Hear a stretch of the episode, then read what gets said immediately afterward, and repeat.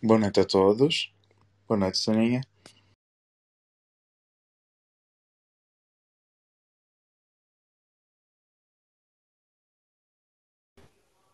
Boa noite.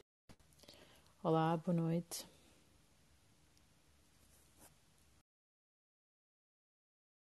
Vou já mandar aqui o link para chamarmos a Marta.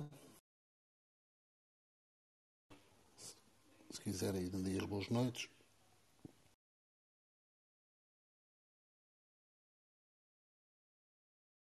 Susana, Bruno, João, alguém?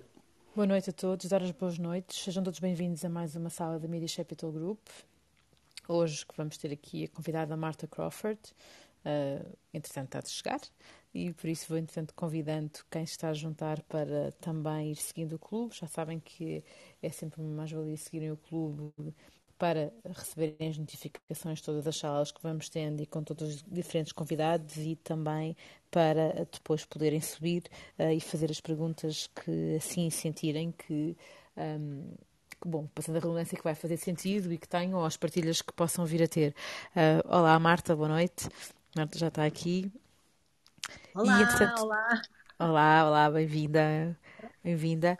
Uh, portanto, dar aqui uh, estas indicações de início. Estamos aqui a começar aqui a abertura de sala de primeiros minutos, à medida que vão chegando aqui, as pessoas vão juntando. Estas salas do Media Capital Group têm, acima de tudo, o propósito de serem salas de partilha e aquilo que nós pretendemos sempre é que vão subindo e que partilhem connosco e, sobretudo, hoje que dirijam aqui as perguntas à nossa convidada, Marta Crawford, porque é esse o propósito deste convite, também para além das perguntas que nós teremos aqui para fazer à Marta, cheias de curiosidade, ah, também abertas, abertas a todos aqueles que estão aqui na sala.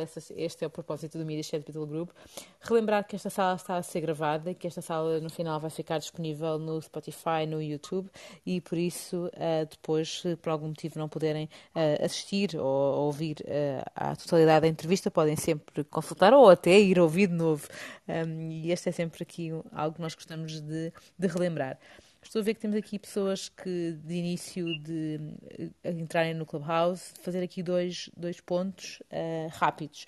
O primeiro é que, quando eu digo para subirem, é clicarem aqui ao lado onde têm a mão para poderem subir e fazer as perguntas, porque só conseguem falar quem está neste grupo mais cá acima.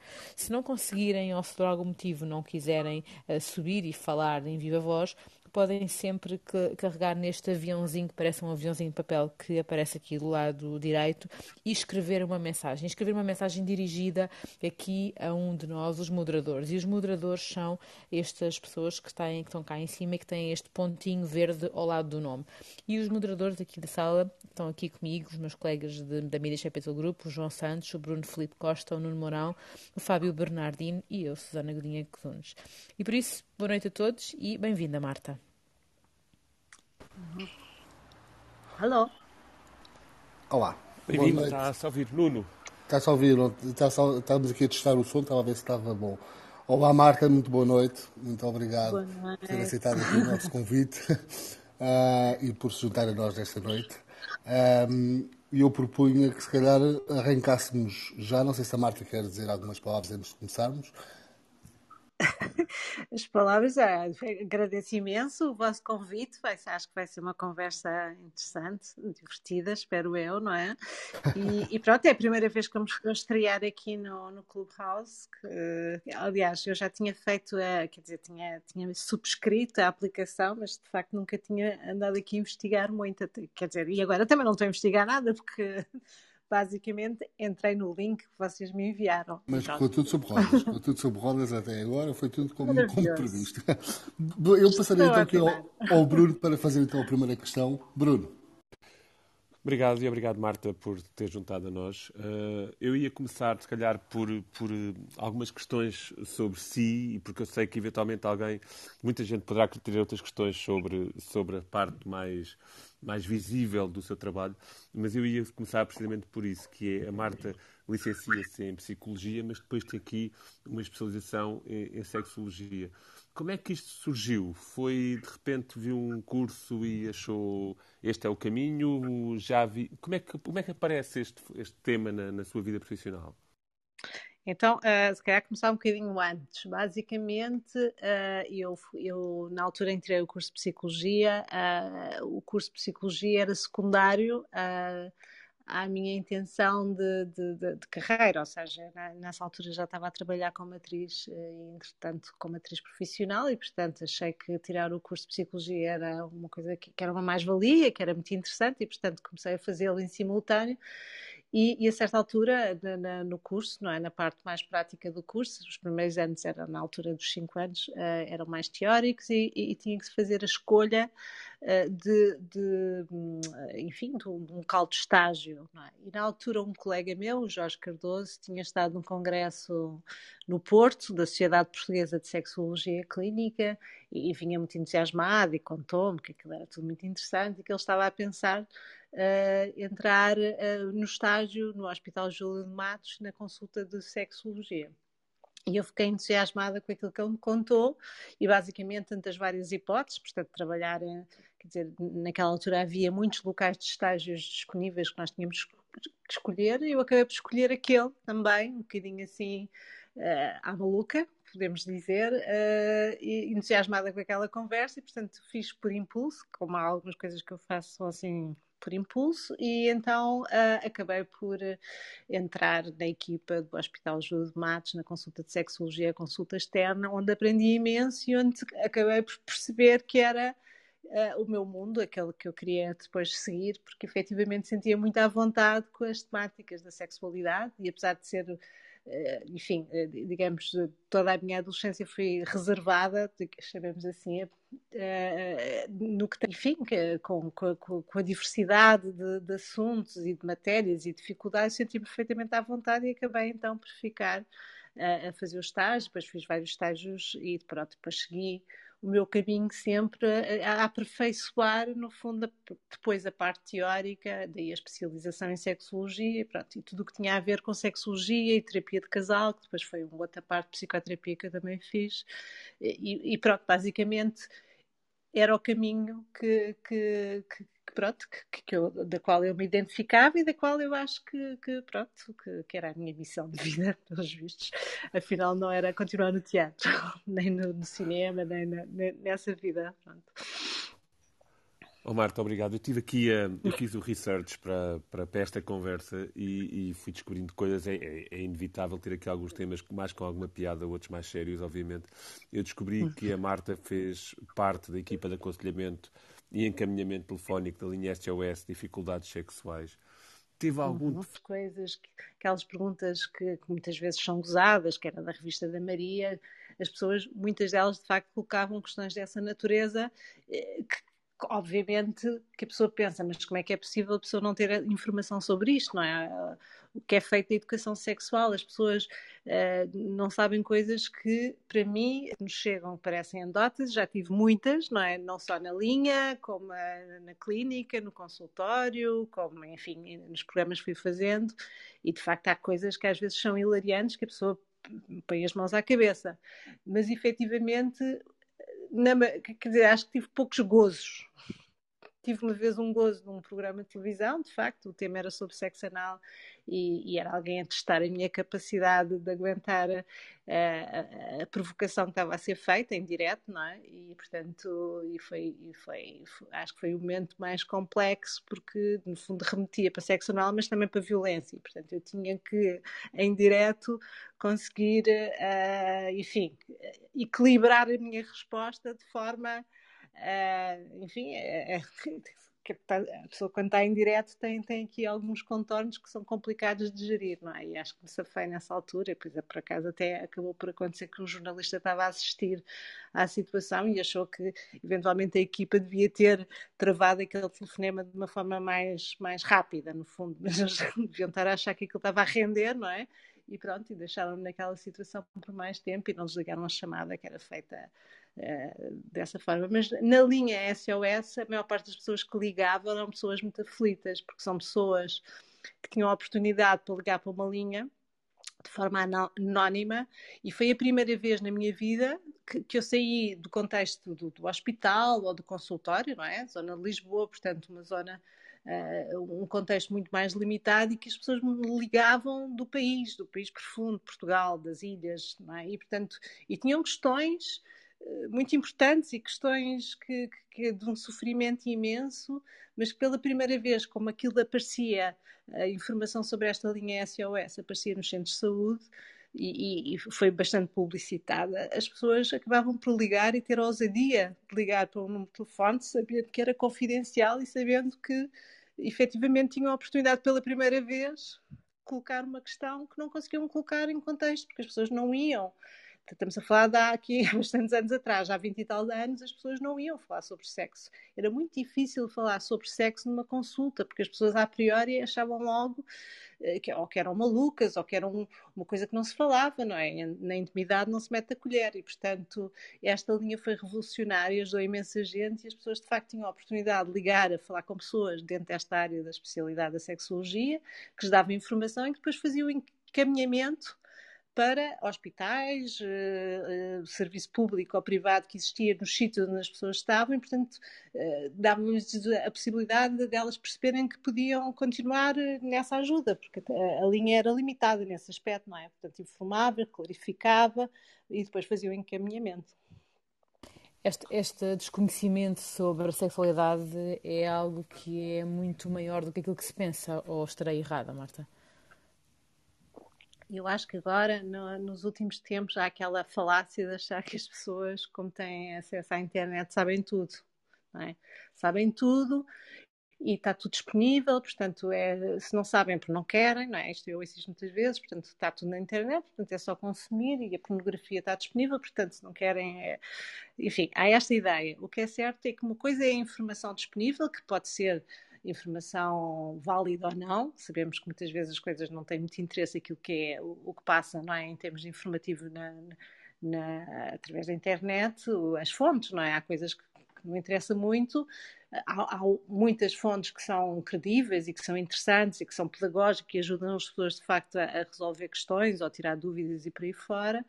Mas efetivamente, mais do que ler, eu, as pessoas têm que conseguir dialogar, mastigar a informação. E eu acho que os, os, tempos atuais fazem com que as pessoas mastiguem menos, que, que discutam, que, que, falam sobre as coisas. É muito fácil falar da vida dos outros, ou mandar bocas, ou dizer piadas, ou contar anedotas porcas e não sei o quê, mas depois na intimidade, um discurso íntimo. Um discurso sobre a intimidade é muito difícil. Eh, e, e portanto, aí eu às vezes brinco e digo que, que, que continuo a ver discursos de jovens, não é? Que aparecem no consultório ou, ou noutros contextos em que eu tenho acesso a jovens, em que têm um, um discurso parecido com aquele que era da minha avó, ou seja, Uh, apesar da informação, apesar de, desta disponibilidade de informação, continuam exatamente a ter preconceitos, ideias feitas, mitos, isto tudo porque a gente num contexto de família, de filhos, de avós, não é? E, portanto, as, essas mensagens vão sendo repassadas de geração em geração e se a gente não, não as desmistifica, se não as esclarece, brinca, não é? Porque é preciso também brincar com estes temas de intimidade para os tornar mais leves e mais fáceis e mais acessíveis. Uh, pronto, as, as, dúvidas ficam lá. Portanto, por um lado há muita informação, por outro lado há, há falta de mastigação. Eu não sei, parece mal dizer isto desta forma, mas, mas é isso. Oh, Marta, eu disse que alternando umas perguntas mais sérias com outras menos sérias, mas esta agora é um bocadinho séria e vem na, na sequência do que, disse há pouco é sobre a questão okay. da, da violência. Um, é, a violência e o sexo estão ligadas, ou seja, o sexo pode ser uma violência física, mas também emocional. Bem, eh, cada vez mais a gente percebe que sim, não é? Todas as, as nós temos acesso a mais conteúdos, eh, nomeadamente o facto de haver internet, o facto de haver fotografias, ainda, ainda esta semana ou hoje, não é? De repente é divulgado uh, piadas sobre o corpo feminino, portanto é tudo sobre. Uh, há, há, uma violência inata uh, quando se fala de sexualidade, não é? Pelas, pelo corpo, pela forma do corpo, aquilo que se faz. Há, aqui uma associação pela negativa que é de facto violenta, mas a sexualidade em si não é uma coisa violenta, é uma coisa que une, que aproxima, que, que, que nos faz sentir melhores pessoas, não é? Que é fundamental para o nosso bem-estar, para a nossa saúde sexual. Portanto, eh, não tem que haver esta ligação à, à violência, mas nós infelizmente sabemos que ela muitas vezes está associada pelo tráfico, não é? Pela violência sobre as mulheres, sobre as crianças, não é? Sobre, questão, sobre tudo, não é? Sobre mesmo as orientações sexuais, as homofobias, as transfobias, tudo o que tem a ver com a sexualidade tem sempre um, uma outra, um outro aspecto de, de maldade, de, de, de, agressão, não é? E, portanto, infelizmente existe essa associação. É? A associação, quer dizer, em si, a sexualidade não contempla a violência, não é? Não era suposto haver violência. Mas num, num contexto até mais de conjugalidade ou de relação, muitas vezes essa violência é num sentido um, um bocadinho diferente, ou seja, eu vejo muitos casais, portanto faço muito daquilo que é a minha clínica, passa por eh, acompanhamento de casais, em que, uh, apesar de, da referência ao amor, não é? Que as pessoas quando chegam num consultório normalmente fazem um statement de amor, não é? Ou seja, eu gosto muito daquela pessoa, ela gosta muito, mas... E neste mas eh, eu começo a perceber que a forma como, como eles gerem a sua intimidade sexual em última instância, podemos estar a falar de violência, no sentido que há um que pressiona o outro, não é? E o outro acaba por, por corresponder àquele pedido, não é? De, um, de, uma intimidade, um ato sexual, por pressão, por, sentimento de culpa e não por vontade e por disponibilidade, mas para manter uma espécie de equilíbrio naquela relação. E, portanto, isto acaba por ser uma violência, no meu entender, não é? Portanto, temos aqui uma equação que tem a ver com a violência, que tem a ver com a pressão, com a culpa e com, com o sexo nesse contexto que não é um, um contexto de liberdade, não é? De, de, de, felicidade, é um contexto de obrigatoriedade, não é? De ir ao castigo, de ter que fazer qualquer coisa pelo outro para, para, para que não haja problemas, para que não haja agressividade, para que não haja mal-estar, não é? E, e, nesse sentido, mais uma vez, estamos a falar também num contexto de violência num, num, num, determinado sentido. Entre o medo também e a compensação de alguma forma, não é? Que pode, pode eventualmente surgir aqui também nesta, desta forma de uma má comunicação, um, digo, digo, eu, uh, que foi o que, o que, me, o que me ocorreu aqui. Marta, tinha aqui outra, com base nesta, nestas duas respostas, uh, e a fazer aqui uma associação, que é, será que, esta, que a pornografia, por exemplo, que acaba por ser um dos locais de pesquisa de informação, que à partida está, está uh, disponível, acaba por influenciar também e fazer aqui uma alteração daquilo que é a sexualidade, daquilo que é o tal amor que se fala e que depois acaba por haver aqui uma desadequação na vida real? Eu acho que, que a pornografia, uh, ultimamente, e, e, agora pegando um bocadinho naquilo que, que, é o espaço do consultório, cada vez mais eu acompanho casais que, por via da, da, da pornografia, de um dos elementos, uh, quer dizer, mais no, no sentido do, do, elemento masculino, quando é uma relação heterossexual, de, de, de alguma adição à pornografia que faz com que os casais às tantas não se, não se encontrem um com o outro, não é? Se, se um deles tem uma satisfação que é muito muito independente, muito a sua, não é? Ou seja, casais que por vezes têm algum tipo de dificuldade uh, como casal na sua intimidade e, e, e, que não tentam resolver essa situação e que um deles acaba por uh, preferir recorrer à pornografia para ter a sua, a sua própria satisfação sexual e, portanto, não resolver cada vez se afastam mais, não é? Porque, obviamente, se, se um dos elementos uh, se ver pornografia, se masturbar, se tiver um orgasmo, obviamente não vai ter vontade eh, nem disponibilidade para ir ao encontro do parceiro parceira. E, portanto, temos aqui uh, um, um, condicionamento da vida íntima com base na pornografia. Isto, estamos a falar já de casais, não estamos a falar de jovens, é? Aqueles jovens, por exemplo, jovens que começaram a sua educação sexual através da pornografia é, é, é uma situação muito complexa, porque a gente sabe que a pornografia não é uh, o não é a, forma mais uh, adequada, não é, para o desenvolvimento psicossexual de um jovem, não é, que começa a ver aos 10, aos 11, aos 12 anos, não é, e que fica com uma ideia sobre a sexualidade muito centrada no tipo de, de pornografia que, que, que, foi consultar, não é, e, portanto, muito que não tem muito no, no, respeito pela mulher, porque não tem, muito, um, não, tem, não tem, sei lá, valores eh, emocionais associados, é o que é, portanto são grandes planos, é tudo direto ao assunto, há uma certa objetivação da, da, da mulher, portanto há grandes planos, é o coito, é o sexo oral, a mulher engole, não sei o quê, portanto há assim uma série de coisas que depois não acontecem na vida real, ou às vezes as pessoas querem acham, não é? Os jovens acham que têm que fazer aquilo tudo que está na pornografia para serem aceitos pelos seus pares e, portanto, a coisa está na performance e não na forma como eles se sentem à vontade para estar na sexualidade. Por imitação, de alguma maneira, daquilo imitação. que são estas referências. E, sim, e, e depois, por comparação, é? qualquer ator pornográfico tem um pênis grande, portanto, miúdos a verem os seus os atores porno com grande pênis é meio caminho andado para começarem a ter os seus primeiros traumas relativamente ao tamanho, não é?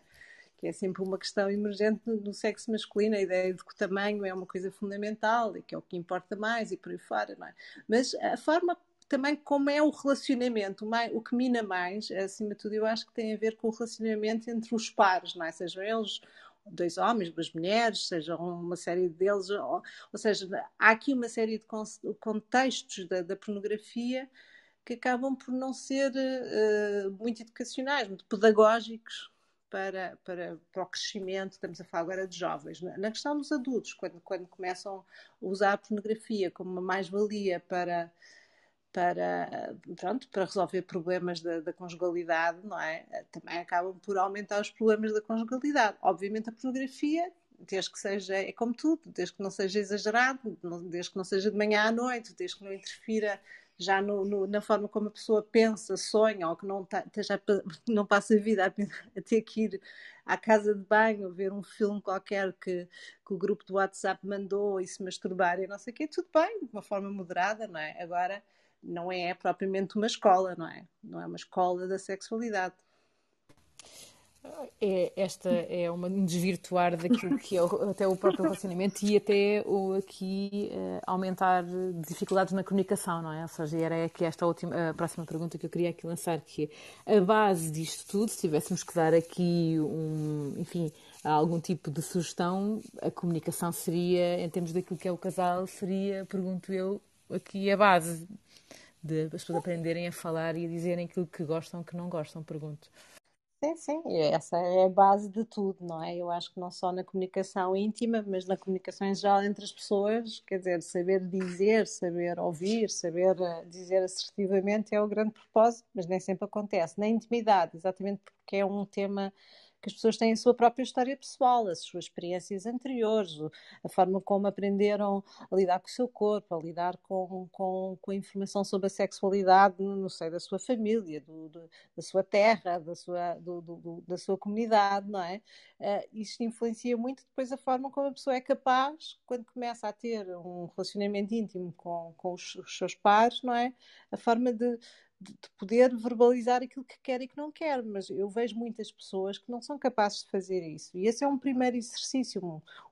A intimidade não é fazer o que o outro quer. A intimidade passa por perceber o que é que me sabe bem, o que é que eu gosto, o que é que eu não gosto, quais são as minhas fronteiras e conseguir partilhar isso com outra pessoa que está comigo, não é? E isso é é um desafio quer dizer, toda a gente devia ter, e independentemente de serem miúdos ou menos miúdos, ou serem adultos, ou já terem pessoas com muita, até com muita idade, vejo muita gente a não respeitar a sua voz, no sentido daquilo que eu quero e que não quero, o que gosto e o que não gosto, em prol da vontade do outro, com medo de, de ser rejeitado, com medo de ser substituído, com medo de ficar só, com medo de com esses medos todos, não é? E portanto a pessoa aceitar coisas que não são boas para si, em prol do outro, para não ficar só. E há coisas que a pessoa. Há, há muita gente a aceitar coisas que são intoleráveis, não é? Absolutamente. Antes de continuarmos aqui e fazer mais perguntas, queria relembrar que esta sala é uma sala, como todas as outras, aberta às vossas perguntas, por isso convidar todos os que estão aqui a assistir para que subam, à semelhança do que o João também já fez e que já está cá em cima, para que subam, para que façam aqui perguntas à Marta, uma partilha, enfim, aquilo que sentirem que, que vos faz sentido. Se por acaso não puderem subir, vou-vos lançar aqui mais uma vez a sugestão de escreverem por mensagem escrita e para por mensagem escrita basta clicarem aqui neste símbolo do aviãozinho para, uh, para enviar uma mensagem dirigida a qualquer um dos moderadores, uh, que são as pessoas que estão aqui em cima, que têm esta bolinha verde ao lado do nome. E antes de continuarmos aqui nas perguntas, há aqui voz ao João. João, bem-vindo. Olá, boa noite a todos. Uh, boa noite à Marta. Uh, eu subi exatamente nesse repto que Susana acaba de lançar para a audiência, subi para dar o, o, o, primeiro impulso para outras pessoas subirem e, portanto, dentro do meu papel habitual que já me conhecem, uh, eu posso mudar o nome para Emplastro ou algo parecido, mas, portanto, aqui estou Uh, e farei uma, uma, pergunta muito breve uh, à Marta, que terei todo o interesse. Não começo pelo disclaimer habitual neste tipo de temáticas, que é dizer que a pergunta não é para mim, mas é para um amigo. Estou à vontade para a fazer, portanto, e é saber se a Marta tem percepção se este período que atravessamos de um ano e meio, quase dois anos, de confinamento, de confinamentos, de alterações mais ou menos radicais na vida de todos nós, na vida de toda a população, se teve impacto, se é possível já uh, ter alguma ideia ou, ou, alguma percepção se teve impactos uh, nos, relacionamentos das pessoas, impactos positivos, prejudiciais, alterações comportamentais e, portanto, se este período que vivemos tão anómalo para todos nós e que não, não ninguém o conhecia, se teve alguma repercussão né, nessa área. E era só. Muito obrigado. Obrigada, João. Uh, eu acho que sim, quer dizer, houve aqui uh, pessoas que viveram as coisas de formas diferentes. No que tem a ver, por exemplo, com as conjugalidades, com os casamentos, com as relações, uh, casamentos ou não, mas com, com, pessoas que viviam junto, uma com a outra e que tinham família, houve aqui vários acontecimentos. Portanto, houve pessoas que uh, sentiram que era uma oportunidade uh, que estavam a ter para estar mais perto do outro, não é? Porque tinham mais tempo, porque trabalhavam juntos na mesma casa, porque apesar de tudo conseguiram coordenar bem esta, esta saída dos escritórios ao local de trabalho para casa e portanto acordavam, tomavam um pequeno almoço em conjunto, almoço e portanto sentiram que podia eventualmente ser um momento de uma oportunidade para, para viver melhor enquanto casal, porque na maior parte do tempo era o resto do dia, não é? era o fim de semana. Eh, mas não, não penso que será a maior parte dos casos. Houve pessoas que claramente uh, acharam que era um momento de investimento e, por exemplo, houve pessoas a pedir para começar a fazer uma terapia porque finalmente tinham a oportunidade para estar mais tempo juntos e, e portanto, iam aproveitar uh, exatamente uh, esta, esta mudança de rituais e rotinas diárias para investir no, na, nas suas relações. Mas houve muita gente que efetivamente teve debaixo da linha d'água, no sentido em que as pessoas tinham inicialmente não sabiam quanto tempo é que ia durar, estava tudo com muito assustado, com muito medo, e, e, e às tantas tiveram que estar a ir atrás do prejuízo, no sentido, eram casas que não estavam preparadas para ter várias pessoas a trabalhar em simultâneo, filhos, consoante a idade dos filhos, a, a precisar da atenção dos pais nas telescolas ou ou não. Portanto, uh, uh, houve aqui uma série de rotinas novas que as famílias e os casais com filhos tiveram que, que, que, começar a gerir e não começaram a gerir logo, na, na, perspectiva de que isto não ia durar muito tempo e, portanto, de repente percebeu-se que isto ia durar muito mais tempo e as pessoas estavam mais preocupadas em lidar com, com, com, com estas tarefas que tinham que fazer, não é? Que tinham que resolver e com, e com a família, do que muitas vezes preocupados com, com, a, com a relação, não é? Eu lembro que na altura uh, nós até falámos, eu tive um programa que criei né, durante este período, que era um podcast também que se chamava Muito Mais do que Sexo, e nós tínhamos testemunhos uh, de várias pessoas que gravávamos e que depois entravam no nosso podcast, e, nessa, e houve muitas pessoas a dizer exatamente isto, ou seja, nós estávamos debaixo d'água Uh, e, portanto, era muito difícil sequer ter uh, preocupações relativamente à intimidade e à sexualidade. Quando chegávamos ao fim do dia, estávamos mortos, queríamos dormir e no outro dia a coisa repetia-se. Uh, e, porque, e, portanto, isto por um lado. Depois já há aqui um fator que tem a ver com a saúde mental das pessoas. Esta pandemia há aqui uma grande, forte relação com as questões de saúde mental. Estamos a falar uh, principalmente da, da, ansiedade, da depressão, ataques de pânico, do medo que gerou a perda de pessoas, o, o, o medo de fazer com que as pessoas adoecessem, não é? Que, que nós fosse, cada um fosse responsável por poder uh, colocar em risco familiares ou amigos ou e, portanto, este medo geral fez com que o desejo e a disponibilidade sexual reduzisse. É natural que isso aconteça. Para já a depressão em si, nós sabemos que é um fator determinante para a alteração da libido, portanto, para a diminuição da libido. A ansiedade, ataques de pânico faz com que as pessoas estejam tão desesperadas com essa ansiedade, com esse medo, que obviamente também não estão disponíveis para ter uma sexualidade, uma intimidade. Isso não, não, não é uma prioridade. A segurança é a prioridade, não o sexo. E, portanto, de facto, houve aqui uma alteração bastante grande da disponibilidade das pessoas durante este período, claro, com, com, alterações ao longo do tempo. Eu penso que na primeira fase terá sido eventualmente mais grave, porque não se sabia nada, não é? E havia muita gente a morrer, as notícias todas que as pessoas viam era de morte pelo mundo inteiro, e portanto as pessoas estavam uh, sem saber o, o, o, que é que deviam fazer, até se podiam beijar o parceiro ou a parceira.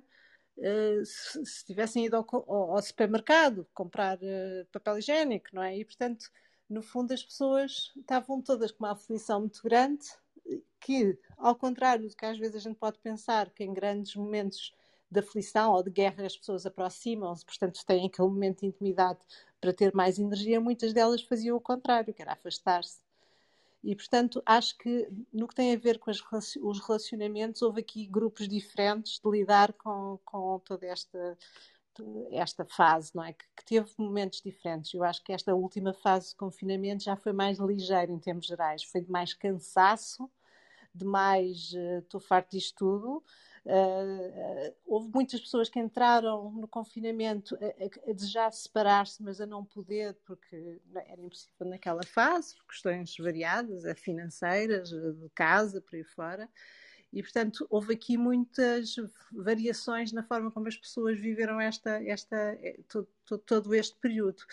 Por outro lado, depois temos as pessoas que não têm parceiro ou parceira e que ficaram muito limitadas e muito sós, não é? Ou eventualmente a recorrer muito à internet, às coisas que eram, à, sei lá, à pornografia, nomeadamente, ou, ou as aplicações que permitiam haver conversações entre pares, mas depois a não poder concretizar, exatamente pelas mesmas questões do medo, não é? A partir de certa altura nós deixámos de ser livres para, para ter um date qualquer, porque esse date, não sabendo quem é, se aquela pessoa tinha ou não cuidados, se, se depois voltávamos para casa e quando fôssemos ao fim de semana visitar a nossa família, se íamos eventualmente pegar alguém, não é? Portanto, isto tudo condicionou muito a disponibilidade para o sexo, a, a, o desejo sexual em geral, não é?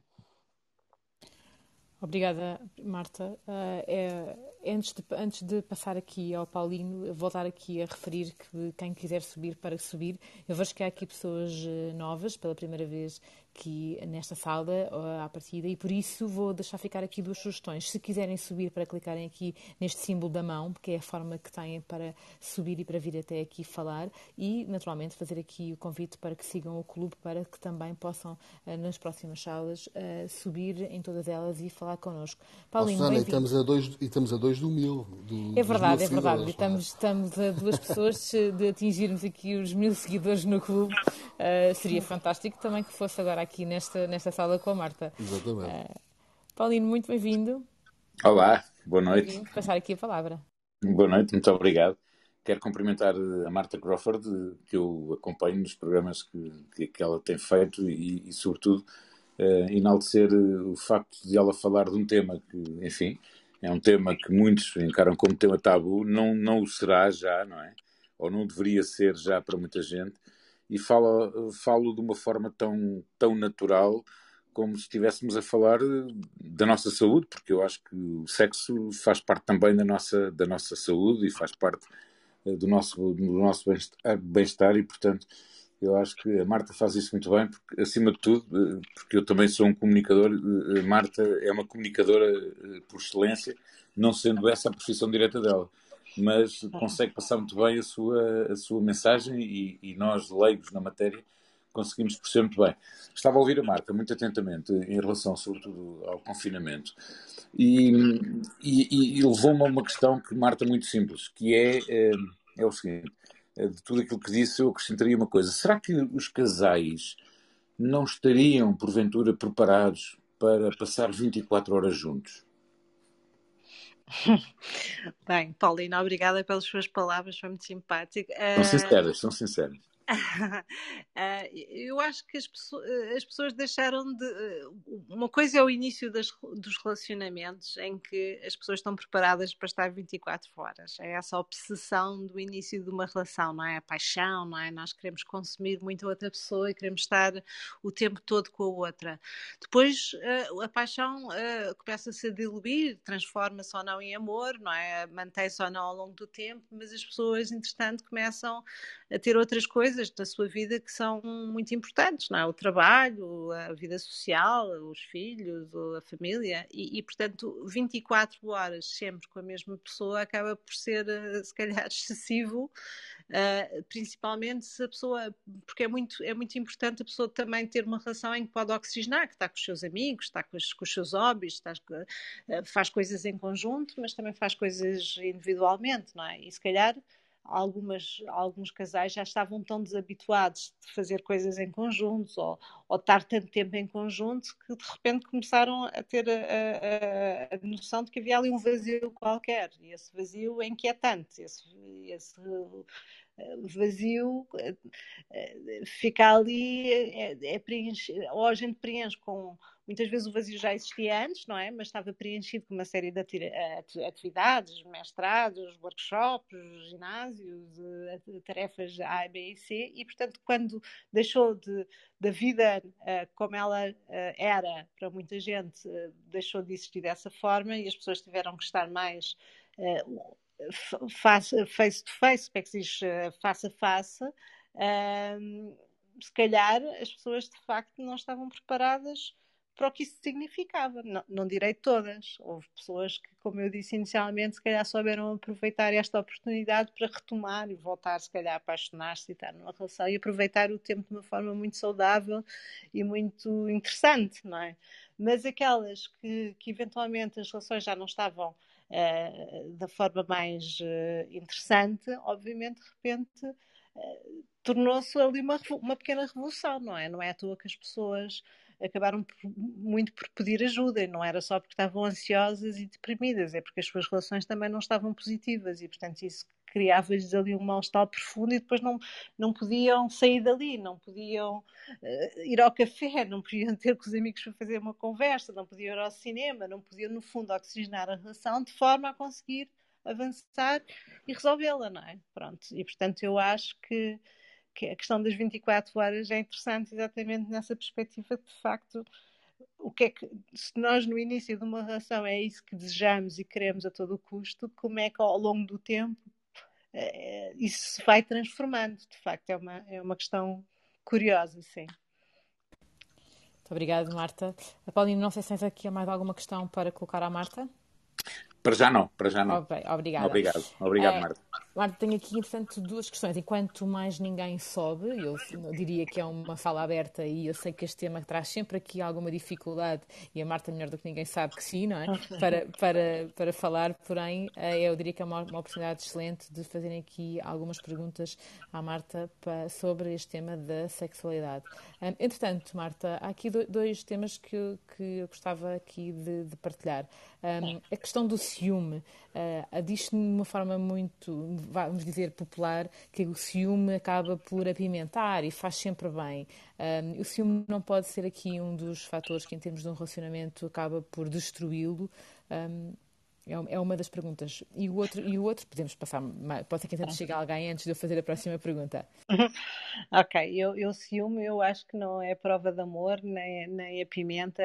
Acho que o ciúme é muito pouco interessante, a meu ver. Mas isso sempre foi uma, uma, uma consideração que eu tive ao longo Concordo inteiramente, é só para desmistificarmos este Pronto. tema. Acho, acho, que não tem interesse absolutamente nenhum. O ciúme é, é sinal de insegurança de, de, de, um, de um dos elementos, ou seja, eu tenho tanto ciúme de, eu tenho tanto medo de perder aquela pessoa que, que, me torne ciumento com tudo o que ela possa fazer, não é? Às vezes o ciúme não é só com uma ameaça, sei lá, se eu for homem, quando, quando a minha parceira ou parceiro conversa com outros homens, mas com outras mulheres, há um ciúme quase de de eu não ser o eleito, não é? De eu não ser suficientemente bom e, portanto, haver sempre uma ameaça e um medo profundo e muito íntimo de que aquela pessoa prefira outra, não é? E, portanto, claramente tem a ver com a insegurança e não é, para mim, de todo um sinal de, de amor ou demonstração de amor. A demonstração de amor não, não pode ser com ciúme, nem com dúvidas, nem colocando outra pessoa uh, enfiada dentro de, um, de uma redoma para que aquele que sente ciúmes não sofra, não é? Isso tem que ser resolvido. Isso, Marta, desculpa interromper, mas isso é uma forma de ciúme obsessivo, não é? E, portanto, esse é, é doentio, é perigoso, é mau, não deve existir. Mas depois há aquela, sempre aquela pontinha de ciúme que acaba por ser uma demonstração de amor e de interesse pelo outro, não é? Eu, eu não sei, as pontinhas. É, aquele lado pont... romântico da coisa, hum, estás com ciúmes. É, e que isto acaba assim, também por estás... confortar a pessoa de quem gostamos e com quem oh, estamos. E esta demonstração de ciúme. Obviamente que o ciúme obsessivo é, é mau, não é? É que, o, o é que o, o, ciúme mesmo, quer dizer, uma brincadeirinha, estás com ciúmes na brincadeira, se for só isso, ok, passa, não é? A questão é que muitas vezes. Não, mas mesmo que esteja, mesmo que esteja, mas não passando disso mesmo, não é? Dizendo só uma pontinha de ciúme. É se eu tenho ciúmes daquela pessoa e se o facto de ter ciúmes passa a condicionar uh, a forma como a outra pessoa se comporta, só para se o enredo começa a ser um bocadinho neste sentido, ou seja, eu deixo de isso eu, é outra coisa. Isto começa a complicar. Eu acho que em si o ciúme não. Ou seja, a demonstração de amor não pode passar pelo ciúme, isto no meu entender. Uh, pode passar por montes de coisas, por demonstração, por dizer que gosto, por fazer coisas que demonstram que eu gosto, por fazer surpresas que demonstram que eu gosto, que quero, por ter cuidados, por perceber o que é que a pessoa gosta, por conversar, querer saber como é que ela está. Agora, por ter ciúmes do Manel, do Joaquim ou da Maria, não sei, não parece muito amor. Por vezes este, este ciúme, eu, eu, eu quase que diria que é, viria aqui sempre este lado, não é? Ou seja, é sempre uma desvalorização, não é? Em vez de ser uma valorização do outro, e por isso é que ele acaba por surgir. E é sempre perigoso, também concordo, Marta, e obrigada por esta resposta, porque o ciúme tem sempre aqui um lado venenoso, não é? Da, da, desta É, eu não acho, que, não, não, não, acho que seja um. Pronto, eu não me entendo, como, se calhar já fui ciumenta, não sei, mas não acho que, quer dizer, não, quer dizer, já devo ter sido alguns lá atrás, no tempo. Claro que foi, sei, mas, todos nós. Pronto, todos nós, mas quer dizer, não digo desta água, não, mas, mas não quero beber dessa água. Ou seja, eu normalmente não acho que isso seja um condimento condimento para uma relação feliz, não é? Ou, ou boa, ou equilibrada. E, portanto, e muitas vezes, às vezes esses ciúmes pequenitos, não é? Que é uma brincadeirazinha, e a brincadeirinha tem graça, não é? Mas às vezes elas, elas transformam-se noutras brincadeirinhas que não têm eh, graça absolutamente nenhuma. E, portanto, nesse sentido, é evitar. Aconselho o ciúme não é prova de amor no no, da forma como eu o vejo, não é? E, e pronto, até porque depois... acaba por ser muito desconfortável para quem, para quem sente isso, para quem sente é, ciúme. E pronto, da, como eu pro... vejo, pronto, de qualquer maneira tenho que dizer que de facto eu vejo muito que uh, também tem aqui uma, algo que, que eventualmente a maior parte das pessoas não tem, que é este contexto clínico, não é? Em que vejo o que é que o ciúme provoca provoca e o mal-estar que provoca e as consequências disso. E, portanto, também tem aqui, para além de achar que para mim não funciona, também na parte clínica, as situações relacionadas com o ciúme são sempre bastante dramáticas, muitas vezes, não é? Claro. Obrigada, Marta.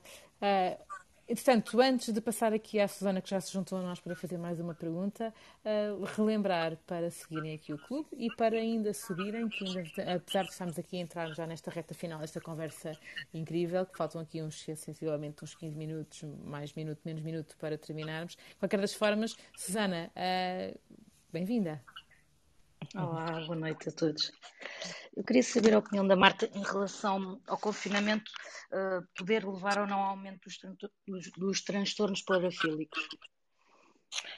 Uh, não sei se, quer dizer, no sentido, Susana, uh, o facto da pessoa estar confinada e hum. o facto de ter que recorrer, eh, recorrer, e houve mais pessoas a recorrer a contextos online, que era o que existia, não é? E aquelas pessoas, eh, quer estivessem sozinhas ou acompanhadas numa relação, houve muita procura de conteúdos pornográficos, dentro dos conteúdos pornográficos há uma série de de, de, de, de, conteúdo, de subtemas, não é? E, portanto, eventualmente as pessoas, uh, o facto de estarem mais isoladas e haver mais ansiedade, não é? Que, que acho que o fator ansiedade também é importante, a solidão, a ansiedade, uma resposta, uma opção que se começa a ter e, portanto, uma procura de um determinado tipo de tema, que pode ser ou não parafílico, uh, enfim, pode ter acontecido. Nós ainda não, há, não, não, temos estudos ainda, não sei se já foram feitos estudos, eventualmente haverá eh, investigadores desta área que eventualmente possam estar a fazer estudos para tentar perceber se houve um aumento ou não, mas obviamente nesta área é muito difícil a gente perceber exatamente se houve um aumento ou não. Ou se, se, sabemos que quando as pessoas estão, se sentem mais inseguras, mais uma vez, e que sentem mais ansiedade, e às vezes, de repente, houve muitas pessoas, por exemplo, que, que começaram a ficar mais obsessivas ou compulsivas na procura de determinado tipo de situações ou de verificações, e, portanto, dentro deste quadro é possível que sim, mas não lhe sei garantir porque não tenho, não, quer dizer, não tenho dados para, para o garantir. Imagino que sim, não é? Dentro do quadro geral daquilo que foi acontecendo com, com muita gente. Sim, mas, mas, eh, os estudos ainda não, ainda não foram feitos, serão feitos mais à frente. Estava somente para querer saber a sua opinião. Se acharia que hum, seria provável haver um aumento ou não. Só isso.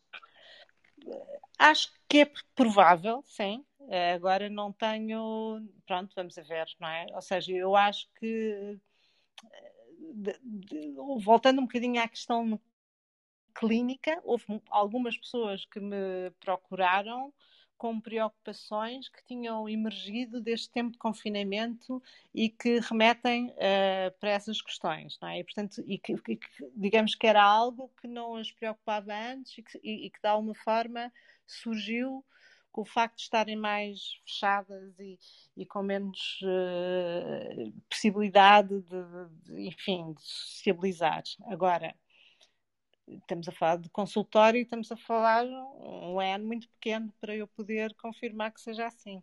Não é? Ok, obrigada. Obrigada, Susana.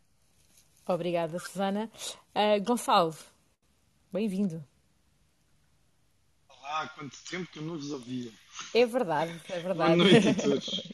Olá, Marta, boa noite. Bem, a Marta acabou por responder, quer dizer, não é responder à minha pergunta, mas acabou com a pergunta da Susana, acabou por desenvolver o tema e, e tocou um pouco na minha pergunta, que tinha muito a ver com, com o de estruturar, com alguma, algum trabalho disruptivo feito pelos casais, de forma a se tentarem reinventar nesta fase.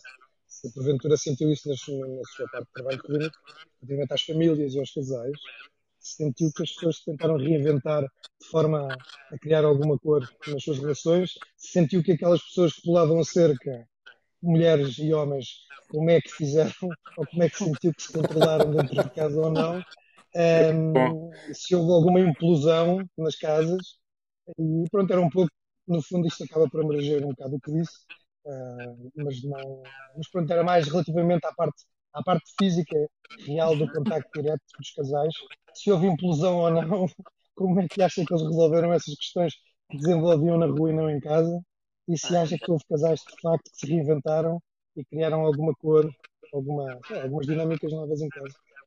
Boa noite, obrigado.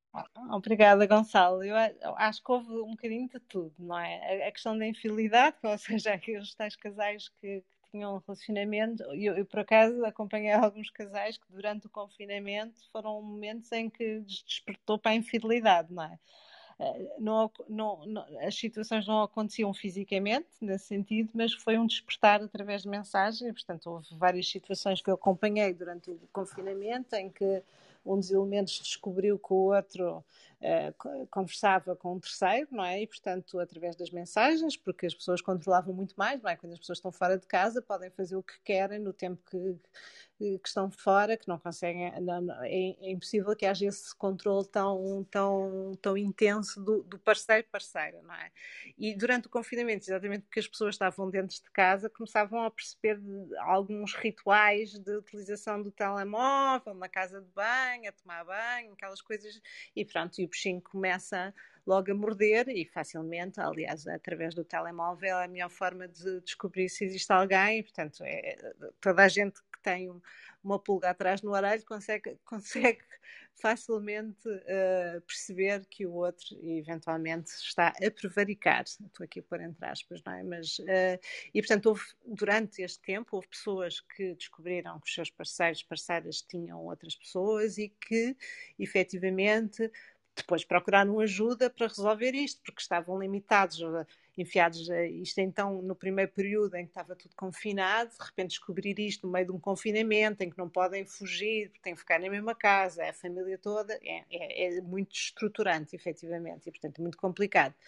Uh, agora, houve situações dessa, houve situações de facto que as pessoas se aproximaram e muitas delas voltando ainda àquilo que é a minha experiência, não só por e-mails, mas depois pessoas que procuraram, eu nesse período inicial do, do confinamento acabei por, por propor ou divulgar que fazia consultas, que oferecia a primeira consulta uh, de forma gratuita, exatamente para poder, uh, enfim, ajudar uh, aquilo que eu achava que, que, que, as pessoas precisavam, relativamente, quer fossem individualmente, quer que, pessoas enquanto eh, quer que sejam casais, e eu no fundo disponibilizava consultas gratuitas, uma primeira, e depois se as pessoas quisessem continuar, depois pagavam um valor simbólico, nessa altura achei que, que tinha que eh, ter esse papel também na, na, pronto, achei que devia fazer isso. E portanto as pessoas, muitas delas, efetivamente também queriam, percebiam que, que, tinham que fazer algo pela relação e que se podiam efetivamente aproveitar aquele período. E de facto houve muita gente que iniciou processos de terapia,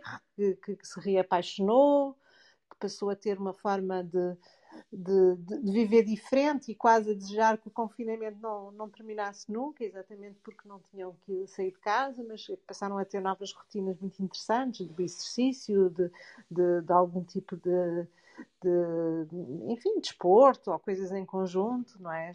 Eh, cozinhar, beber um copo e não sei o quê. Portanto, houve muita gente a descobrir uma coisa que já estava perdida há muito tempo porque a vida, entretanto, tinha tomado conta do dia a dia. Portanto, nesse aspecto, houve de tudo. Portanto, foi um grande desafio. A... Foi um grande teste. Isto tem sido um grande teste, não é? Um grande teste à, à não, permuta e, continua... e àquilo que é o sentido de compromisso. E, e continua e, a ser, é? Gonçalo, é? e continua a ser, porque é assim, ah, nós ainda não sei. Não, é, o desafio é sempre, que o grande desafio foi as pessoas ficarem fechadas em casa e como é que iam continuar a viver com, com, com boa disposição as, as, suas relações, não é? Aqueles que as tinham, não é?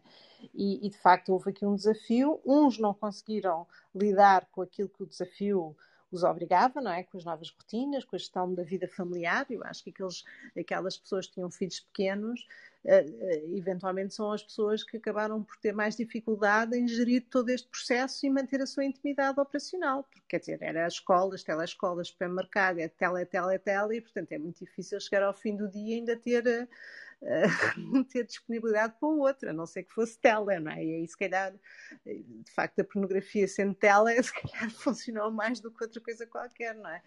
porque a pessoa de repente estava nesse, nesse registro, mas, mas pronto, isto acho que as pessoas passaram aqui uma fase muito complexa e houve muitos que conseguiram ultrapassar. Para melhor, houve muitos que de facto o vazio das relações ficou em cima da mesa, uh, as mágoas, as coisas, fez com que de facto entrassem em ruptura. E uns pediram ajuda outros, é, e outros não conseguiram uh, sobreviver. Não é?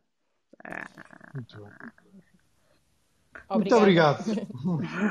Muito obrigado. Obrigada, Gonçalo. Obrigada, é incrível, a Marta fazendo aqui uma partilha rápida, é incrível ouvir o testemunho que, de facto, todas as, ou a grande maioria das pessoas nesta altura, um dos motivos pelo qual acabam por eh, fazer o reforço no pedido de ajuda, para além do motivo de base, acaba sempre, ou acabou sempre por ser a questão de medos e ansiedades. Associados, não é? Que acabam por trazer para outro tipo de, de acompanhamento e de necessidades. E estes todos que acabam por ter impacto naquilo que é o relacionamento a dois, quer seja uh, por uma fuga, as redes sociais, a pornografia, acaba por influenciar muito. Uh, e é muito interessante ouvir, ouvir aqui este, este seu reforço e este. Uh, é, bom, é mesmo um reforço.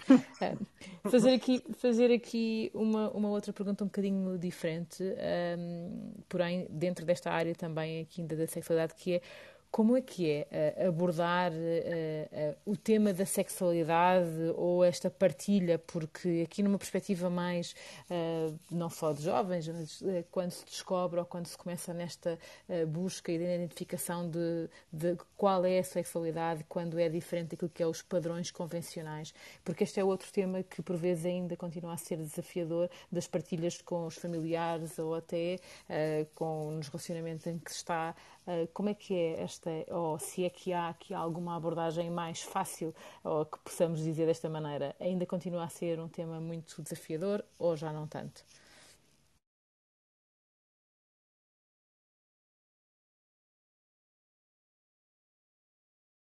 Coisas que, que, supostamente seriam mais simples. As famílias não falam, por exemplo, são capazes de dizer não, não me chegues a casa grávida, não é? Isto mensagem claramente para as mulheres depois da, do período, da, da primeira menarca. Uh, mas não são capazes muitas vezes de falar sobre as questões do, do prazer, as questões de, de, de, felicidade íntima, da forma como se verbaliza, uh, sim, do preservativo, de alguma forma, neste conceito de não apareças grávida, não é? Mas de uma forma assim um pouco às vezes um bocadinho mais impositiva do que informativa, ou das doenças, vê lá o que é que trazes para casa nesse sentido, não, não tragas nem uma criança nem uma doença, não é? Eh, as questões da orientação eu acho que continuam a ser muito complicadas, porque é muito a definição da orientação a descoberta de, de, qual a orientação que a pessoa tem, não é? Um jovem tem numa determinada idade, é uma coisa que vai crescendo com, com a sua própria evolução psicoafetiva e, e sexual, e portanto é um, é, é um percurso que ele, que ele faz, ele ou ela faz durante a adolescência, não é? de descoberta e ele próprio, uh, uh, o jovem, não é? Ele jovem uh, está a descobrir o que é que sente, o que é que não, o que é que não sente, o que é que sente relativamente ao seu próprio corpo, o que é que sente relativamente à outra pessoa, ou seja, eh, seja um rapaz, seja uma rapariga, como é que ele se sente no mundo. É, é, quer dizer, nós sabemos que a partir da puberdade é toda uma descoberta de, do, do, do, do, eu, não é? Onde é que eu estou neste mundo, não é? Uh, e, e efetivamente uh, uh, parece que a sociedade está toda feita de forma a todos irem ao encontro do, da tal certa normalidade. Entenda-se, essa certa normalidade é sempre considerada que é, enfim, sermos todos heterossexuais, não é? Pronto. Sermos todos heterossexuais, sempre todos homens ou mulheres, não é? Esta dualidade. E, portanto, e gostamos de pessoas do sexo oposto, não é? E não do mesmo sexo, por exemplo. E, portanto, os pais crescem, a maior parte das famílias crescem com esta ideia de que se o médico disse que aquela que, que, que o bebê é uma menina, então vai se vestir de cor-de-rosa, continua a ser assim, apesar de, dos tempos que correm. Estereótipos seja, convencionais. estereótipos é? continuam, não é? Se nos dizem, quando uma mãe tem um bebê na sua barriga e sabe qual é o sexo, ela fantasia com, com, com essa ideia, não é? Dizem que é menina, portanto é uma menina que vai nascer, ela vai vai ser de uma determinada forma, vai crescer de uma determinada forma, vai, vai me dar netos e vai ter um parceiro, eventualmente há todo este rol de pensamentos associados a essa ideia, não é? E nós sabemos que a diversidade é, é imensa e, portanto, que as coisas não são nem preto nem branco. Agora, as famílias têm muito tempo, muita dificuldade em aceitar que os filhos não, não façam parte dessa dita normalidade.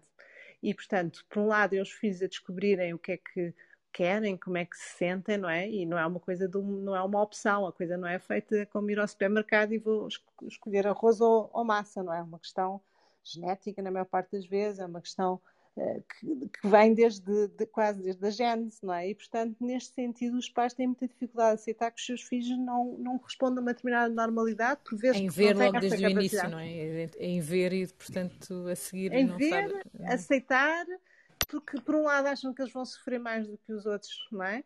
E por outro lado, porque muitas vezes as pessoas têm uma ideia de doença, de uma coisa que não é normal, que é uma coisa e, portanto, e tem muita, e eu vejo, infelizmente, muitos pais de jovens que, que, gostam de pessoas do mesmo sexo a sofrerem imenso a não poder partilhar isto com, com, as suas famílias, porque as suas famílias simplesmente não aceitam. E, portanto, são os pares e associações e outras pessoas da comunidade uh, que, que, lhes permite ter algum conforto, porque em casa não têm. E, portanto, mais uma vez, voltando à questão do confinamento, muitos destes jovens, muitos destes jovens adultos eh, que deixaram de poder ter os seus espaços, onde podiam conviver com outras pessoas e sentirem-se seguros e compreendidos, de repente ficaram também confinados com as suas famílias opressoras, muitas delas, e muitas vezes homofóbicas, não é? Que, que, que, que criou, claro, obviamente, falámos há pouco de saúde mental, não é?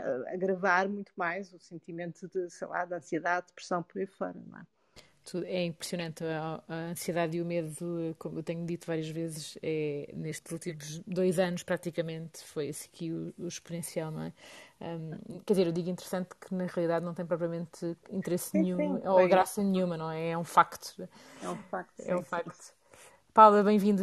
Bem uh, só que relembrar que vamos, estamos mesmo a entrar na reta final e por isso passar aqui à Paula uma das últimas perguntas antes de depois nós passarmos aqui para o, para, o, para terminarmos mesmo e fazer aqui o repto para seguirem aqui o clube, um, que nós, é, explicar-vos um bocadinho o que é, é o Media Capital Group, que acaba por trazer aqui todos os dias convidados novos e que, que é sempre importante seguirem o clube para que possam também subir, porque o propósito do clube é justamente este, trazermos aqui uh, convidados uh, fantásticos. Hoje temos connosco a Marta Crawford e uh, dar aqui a oportunidade de fazer perguntas em viva voz aqui diretamente aos aos nossos convidados, que é algo que nem sempre é possível fazer. Bem-vinda, Paula.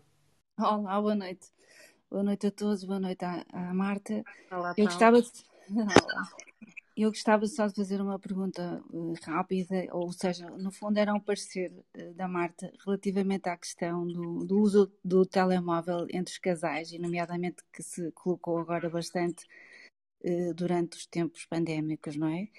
O que é que o, se a Marta acha, portanto, a relação que, que pode existir uh, no casal, o uso de, das redes sociais, das mensagens, se acha que poderia ser saudável uh, a abertura, digamos assim, a abertura total do, do telemóvel entre o casal, uh, para que isso poderia levar ao fim de, de, de, muitas dúvidas, não é? muitas incertezas de um e do outro ou se por outro lado acha que poderia que é ou que poderá ser uma, uma invasão à, à privacidade individual, à privacidade de cada um.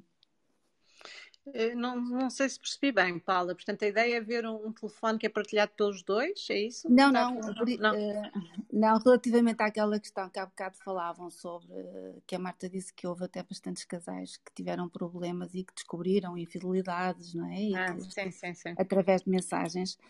Uh, o, que é que, o que é que a Marta sugere, ou, ou, qual é a sua opinião relativamente a essa questão? Dentro de um casal, por exemplo. Ah, já percebi, já percebi. O homem deve tiver... o telemóvel telemóvel e a mulher tem o seu telemóvel, ou o homem e o homem, ou a mulher e a mulher, sejam eles o que for. Se acha que poderá, que poderá ser usado de uma forma saudável uh, a partilha, ou seja, eu tenho o meu, o meu parceiro, tenha, tenha uh, o meu telemóvel, poderá pegar nele a qualquer hora, a qualquer momento e ter acesso às minhas mensagens e às minhas redes sociais e a tudo mais, não é? Ou se, por outro lado, acha que não, que acho que isso é uma invasão à privacidade de cada um. Ok, sim. Eu acho que é uma certa invasão, uh, ou seja, se nós temos o nosso telefone, o nosso computador, não é? Se é uma coisa individual, eh, quer dizer, obviamente, eh, se nós não tivermos segredos, não há problema nenhum de alguém entrar no meu computador, ver aquilo que eu estou a escrever, ou ver ou não sei o quê. Agora, se, a priori as pessoas eh, terem que ter as passwords uns do outro para se autocontrolarem sobre eventuais infidelidades já me parece demasiado, é? Acho que uh, estas situações que eu, que eu, que eu referi, a, a, procura nos telemóveis foi acima de tudo porque os comportamentos não é, uh, remetiam para alguma desconfiança, não é? Ou seja, não, uh, por muito que alguém uh, queira disfarçar que não está interessado por uma terceira pessoa, obviamente os comportamentos alteram-se e se uma coisa é a pessoa estar num contexto em que trabalha fora de casa o dia todo e que chega a casa à noite e que naquele período de janela em que o casal está junto consegue, enfim, uh, estar no seu melhor, entre aspas, não é? E disfarçar o que, o que tiver que disfarçar se tiver uma relação extraconjugal ou uma, uma outra relação, não é? Outra coisa é neste período de confinamento em que se o casal teve o tempo todo junto, obviamente o parceiro provavelmente vai conseguir perceber esses movimentos de uma forma, vai, desconfiar, não é? E nesse sentido, estas situações que eu contava há pouco são pessoas que desconfiaram, de tal forma, assim que apanharam o telefone, foram lá e conseguiram descobrir mensagens que vieram confirmar o seu desconfi o seu descon a sua desconfiança, não é? Agora, a priori, haver estas partilhas ou não sei, eu acho que depende de casal, não, também não digo o contrário, ou seja, se um casal achar que, que, que para, para, cada um é, é, é uma coisa positiva uh, terem os códigos e terem e, e usarem o telefone um do outro e não sei o quê, tudo bem, mas a priori não é esse o registro de um telefone pessoal, não é? A pessoa ter a sua própria, a sua, a sua própria, eh, enfim, independência relativamente ao seu telefone. Eu, não, eu, por exemplo, o meu telefone, eu não tenho nada a esconder posso deixá-lo e qualquer pessoa pode pegar nele, mas obviamente se eu tiver uh, uma questão qualquer que eu não queira que, que, alguém veja, obviamente eu vou ser reativa e vou pegar no meu telefone e sempre com ele atrás, não é? Uh, mas a priori eu acho que, enfim, nem as passwords das redes sociais, essas coisas, acho tudo uma demasia imensa. Acho que cada um tem que ter a sua individualidade, a sua liberdade para usar as suas redes, os seus telemóveis, sem ter que estar sempre a partilhar com o outro tudo ao milímetro. Isso acho, acho que já é um bocadinho obsessivo. Não sei se respondi, Paula. Sim, sim, sim, com certeza. Obrigada, Marta. Obrigada, Paula. Obrigada, Paulinho, também. É, é, importante, estamos mesmo aqui já a entrar no final desta sala incrível, por isso, de repente, passou uma hora, uma, já passou mais de uma hora. Um, é, é, é, passa, passa rápido e passa obrigada rápido. desde já à Marta por estas, estas partilhas e este tema que é um tema sempre tão pertinente e que eu diria que eh, se tivéssemos aqui mais tempo iriam seguramente surgir muito mais questões porque também sabemos que à medida que vamos falando mais vai, vamos, vamos tendo que cada vez mais à vontade e portanto acaba por ser a, a pouco e pouco que uh, vamos, vamos conseguindo. Posso só fazer uma pergunta, Susana? Força, Paulina. A Paulina apareceu, sim porque de facto isto é uma dúvida que eu tenho. Eh, eu tenho 54 anos um, ehm, e, e, de facto um, ehm, é uma coisa que, que, a mim me faz alguma confusão. Eh, Marta, nas suas consultas ainda tem pessoas, podem ser individuais ou casais, que por força dos tabus ainda um, ehm, não têm uma sexualidade plena e por outro lado também se ao contrário e nomeadamente jovens, não sei se tem pessoas que consultam, pessoas jovens, que esta, esta abertura, sobretudo do digital, eh, que lhes levanta alguns problemas que, que os obriga a, eh, a procurar ajuda.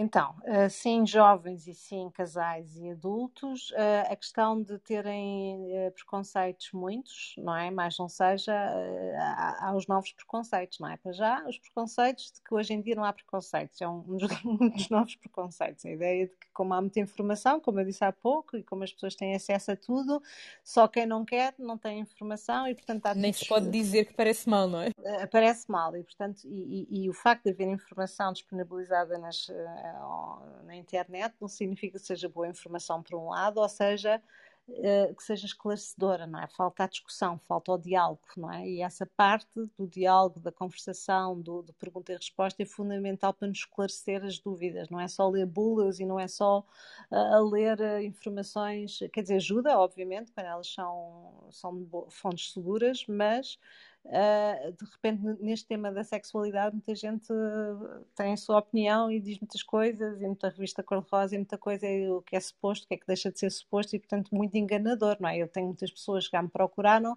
porque viram numa revista isto ou aquilo, e portanto, com, como isso não lhes acontece na sua vida privada, se calhar têm um problema, ou que ouviram duas amigas a conversar no café, a dizer que uma série de coisas, e como que também não se passa com ela, marcaram consulta. Portanto, as pessoas a minha, a minha pergunta, desculpe interromper, vai um bocadinho nesse sentido, que é, uh, e agora falou das revistas cor-de-rosa, e eu nem queria chegar a tanto, uh, uh, tem a ver um bocadinho com, com o voyeurismo que existe hoje em dia com as redes sociais, de nós acharmos que as relações perfeitas só estão nos outros casais e não nos nossos, e portanto, e sobretudo nos mais novos, que são, acabam por ser um bocadinho, acho eu, mais vulneráveis por falta de experiência, que acham que, epá, porque é que a minha relação não é assim quando aquelas que eles veem, que eles leem, que eles uh, têm a percepção que se calhar também não são. Passa essa imagem, mas não são. E se isso de alguma forma não interfere também na própria vida dos casais, nomeadamente os mais jovens. Sim, nós, as, as pessoas colocam nas redes, não é? Nos, nos Instagrams da vida, dos Facebooks, em todo o lado, não é? As imagens da felicidade, não é? São raras, são, quer dizer, as pessoas não partilham os casamentos infelizes, tristes, a infidelidade, a violência e por aí fora, não é? Portanto, é há uma ideia da pessoa é criar isso. um modelo de felicidade virtual, não é?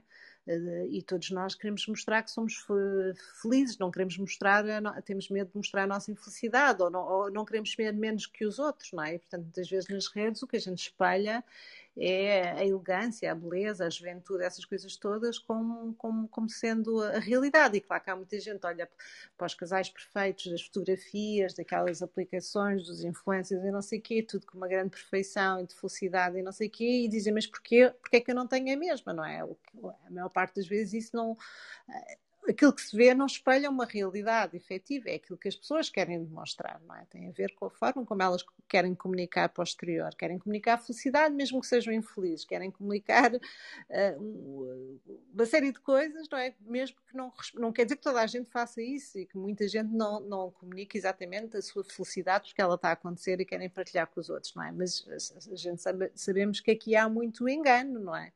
E portanto Uh, e o que é certo é que eu acho que há muitos enganos na forma como as pessoas percepcionam uh, uh, as relações e, e, e, quando falamos dos tais preconceitos e quando eu há pouco dizia que o preconceito é achar que as pessoas têm acesso a tudo e portanto não, não têm razão de não saber se só não sabem o que querem. O que é certo é que quando estamos a falar de intimidade e sexualidade é, é, um, é um, todo um outro mundo.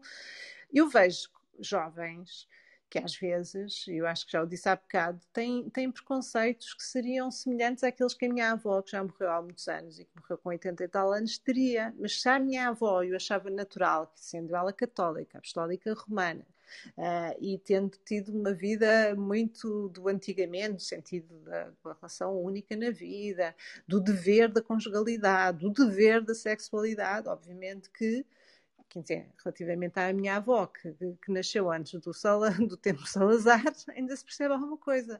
Agora, jovens desta era que têm comportamentos de dever, de obrigatoriedade sexual, de dizer sim ao parceiro, de fazer o que ele quer ou o que ela quer, independentemente da sua vontade, da sua descoberta, da sua razão. Eu vejo isto, isto é uma coisa que me mata, não é? Como é que um jovem que supostamente é mais afoito e que eventualmente poderia dizer não, acaba por, pela sua insegurança e pela sua necessidade de pertencer a algo e pela sua necessidade de ter um parceiro ou uma parceira ou de fazer parte do, de um grupo ou qualquer coisa, aceita coisas que são inaceitáveis é? para, para, a sua vida, para a sua intimidade, não é? para o seu crescimento, para o seu bem-estar. E, e, e opta, por exemplo, pela performance e não pelo prazer é pela insegurança e não pela segurança, por exemplo, contraceptiva, porque o outro não quer, porque não lhe dá jeito, porque perde direção. Não é? Isto conversas que continuam a acontecer, apesar de estarmos na, é, em 2021, não é? Portanto, a questão da sexualidade parece que está muito para a frente, não é? Que é tudo muito progressista, mas no que tem a ver com a intimidade, a pessoa de facto tem que, tem que perceber o que é que quer, conhecer-se primeiro somos um e depois é que passamos a ser dois. Não é dois para podermos existir enquanto um. É ao contrário. Primeiro somos um, temos que nos entender, temos que nos compreender temos tempo. O sexo não tem prazo de validade, portanto, quer dizer, não vale a pena consumir tudo uh, assim de repente, não é? Obrigada, Marta. Obrigada, Paulino, por esta última pergunta. E, Marta, estamos mesmo aqui a terminar. Uh, é incrível. Já, há bocadinho eu dizia que era ao fim de uma hora, já vamos com uma hora e um quarto. Uh, e como eu, tal como eu diria, à medida que vamos avançando, vai sempre surgindo mais uma pergunta. Uh, e muito, muito obrigada por esta conversa incrível. e agora só deixar ficar aqui o nosso último momento de, de aqui das salas da Media Capital Group. Temos aqui um momento que acabamos por fazer a todos os convidados, que é um preferias e que é algo que, uh, que nós não sabemos e que é preparado aqui pelo Bruno e por isso vou passar para, para o Bruno para acabarmos por uh, fechar aqui a sala com este nosso momento do preferias. Tá bem. Então depois eu só quero dizer, não sei se no preferias consigo dizer aquilo que eu ah, não, força, também dizer, se digo antes ou depois, como é que é? Quando quiser, pode ser já. Ah, já. Não, a propósito deste tema da sexualidade, e já que uh, o formato deste programa também passa para podcast, não é? Uh, uh, há pouco falei disso, eu tive um, fiz uma, uma, uma, primeira temporada de um programa que se chamava Muito Mais do que Sexo, uh, era podcast e, e videocast, estava alojado no Expresso e, portanto, fiz este programa com o Bernardo Mendonça, que é jornalista do Expresso, e, e portanto, tivemos Uh, fizemos 10, depois mais uns lives que também tinha a ver com, com a temática da sexualidade, mas aí com convidados, e to todos os temas têm a ver desde os temas do confinamento, os temas da, da, enfim, da saúde mental, na sexualidade, da gravidez, os grandes temas da sexualidade, um que, eu, que é muito caro, que tem a ver com a excitação como um novo paradigma, não o orgasmo, mas a excitação como um novo orgasmo.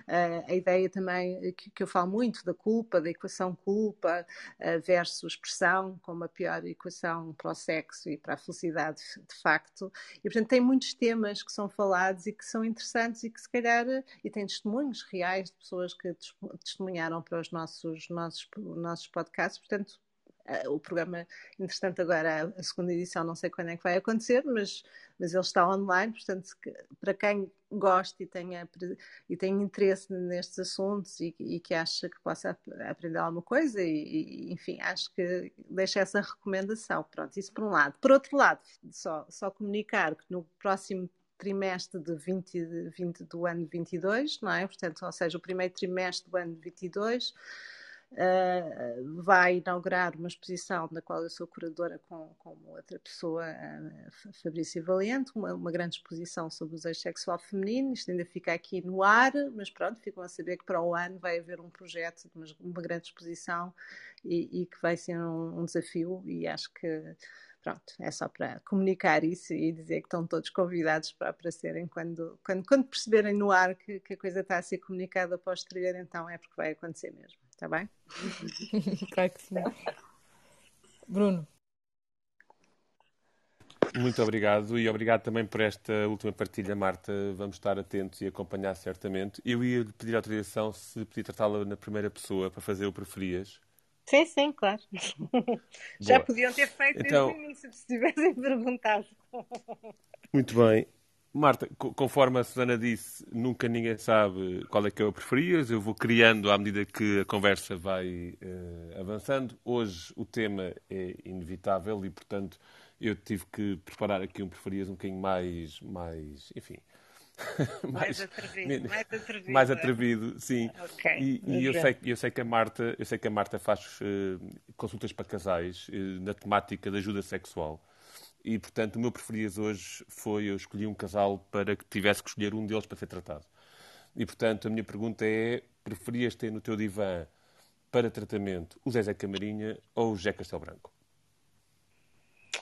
Uh, preferia o José Castelo Branco, sim. E não é no divã, que eu não sou psicanalista, é no sofá. Muito bem, muito obrigado. Da minha parte, foi um gosto enorme, foi uma noite incrível. Agradecer a todos os que subiram e àqueles que não subiram, mas que estiveram connosco. Agradecer à Marta mais uma vez por ter estado na última sala de agosto e ter fechado desta com chave de ouro uh, o mês de agosto. E se calhar, uh, não sei se alguém quer relembrar quais são as, as restantes salas da semana ou se farei eu isso. Força, Bruno. Muito bem, então amanhã de manhã temos o Fábio uh, com as manhãs aqui do, do Media Capital. Temos todas as manhãs o nosso programa da manhã e às 11 da manhã o Fábio irá arrancar. E depois, na quinta-feira, uh, temos uh, novamente o Fábio de manhã. À tarde, as conversas com Alma às 19 e depois às 22 a grande entrevista com uh, José Miguel Judice para iniciar as entrevistas de setembro. Esperamos contar com a vossa presença. Serão salas que certamente, enfim, não tão divertidas como esta hoje foi, mas uh, garantidamente com bastante conteúdo. Marta, mais uma vez, muitíssimo obrigado. Foi uma sala fantástica e o exemplo disso é que continua cheia a esta hora. Uh, e agradecer-lhe mais uma vez ter vindo e, uh, da minha parte, boa noite a todos e sejam felizes. Muito obrigada, foi um prazer, de facto, gostei muito. Voltem sempre. Obrigada, Marta. Deixamos ficar aqui o convite para voltar aqui às salas do Media Capital para fazer parte aqui também e participar. E obrigada. E acho que já chegámos aos mil seguidores não, aqui nesta não, sala. Ainda não. Deixa-me deixa dizer o seguinte: eu eh, acabei de enviar um convite à Marta, se a Marta sair aqui, quando sair da sala, vai ver, para seguir o clube. E nada melhor do que a Marta para ser o nosso seguidor mil. Ah, e como é que eu faço isso? Nuno. Quando, quando, quando, quando se carregar lá em cima em hallway, vai, vai ver que nas notificações tem lá um convite meu. E será o nosso seguidor mil na última noite do mês. Ai, deixa-me ver como é que eu faço isso. Agora, é, ponho mais aqui. Não, não é mais. Eu, eu, eu depois acho que a seguir, mas vai ser a nossa seguidora Bill e, vai, e chegamos então aos mil, nada como, como a marca como para marcar esta, este, esta sala, sem dúvida. Zana. É, é. Ah, deve ser ali. Join the club. Vou fazer. Aí está. E já está, não é? E agora, tipo, pronto, agora saem os confetes todos. Que, para, e, a e já, somos, é, já somos é, de facto mil. E a marca foi a, nossa, foi a nossa seguidora mil. Excelente forma, excelente forma de acabar a noite, digo eu. Portanto, recebo um pack, um pack cheio de. exatamente. exatamente. um pack cheio de confete, exatamente. Marta, mais uma vez, muito obrigada por, este, obrigada, por esta partilha incrível, que praticamente quase de uma hora e meia, e espero vê-la aqui de novo em breve connosco, será um gosto enorme. Obrigada, Marta. Obrigada a todos os que estiveram aqui connosco, os que subiram e os que estiveram a ouvir. As salas do Media Capital são justamente isto, salas de partilha. Uh, e até amanhã. Beijinho.